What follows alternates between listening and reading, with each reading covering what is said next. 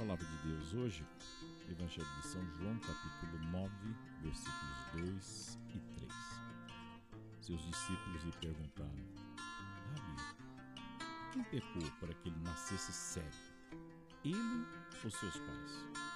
E Jesus respondeu: Nem ele, nem seus pais pecaram mas é uma ocasião para que se manifestem nele as obras de Deus. Veja, talvez você se questione por que algumas pessoas nascem com necessidades especiais, ou então, às vezes, ao longo da vida, é, adquirem alguma deficiência. Né? Pessoas que perdem a visão, pessoas que perdem mobilidade assim por diante. E, e é difícil aceitar esse sofrimento.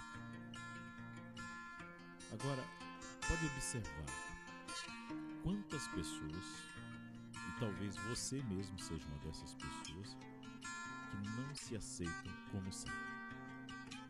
Não aceitam a sua estatura, não aceitam talvez o, o formato do seu nariz, não aceitam a sua cor, não aceitam o seu jeito de ser e fica sempre é, focado em estereótipos, né? Que são, na verdade, esses ídolos pré-fabricados né, que aparecem nas redes sociais, aparecem nos filmes, eh, na TV e assim por diante. E acabam influenciando você para que você não se aceite, porque ele, ele se coloca como um, um ideal. Entretanto, Jesus, o mestre da vida, ele ensina que as dificuldades elas devem ser trabalhadas e devem ser superadas ao longo da nossa vida, mas lá no nosso interior, lá no nosso espírito. E você deve ter conhecido quantas pessoas com limitações especiais eu conheci, né? É, lecionando há tantos anos, às vezes encontrando exemplos em sala de aula, alunos já engenheiros, advogados assim por diante que não enxergavam e perderam a visão muitas vezes na primeira infância. Situações, grandes exemplos de vida, pessoas com limitações especiais fazendo coisas impressionantes.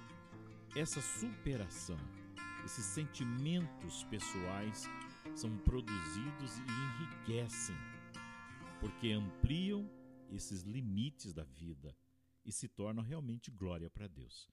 De fato, quem supera as próprias limitações, seja físicas, seja emocionais, ele reflete a presença de Deus em sua vida e ele evidencia uma grande sabedoria de vida. Deus mostra a todos nós que é possível ter deficiências, ter dificuldades, ter limitações e, mesmo assim, viver a vida em todo o seu potencial. Pense nisso e tome posse e eu peço a você que agora aproveite esses instantes de silêncio para conversar com o Senhor na oração, porque Ele está bem perto de você. Se precisar, faça uma pausa aqui.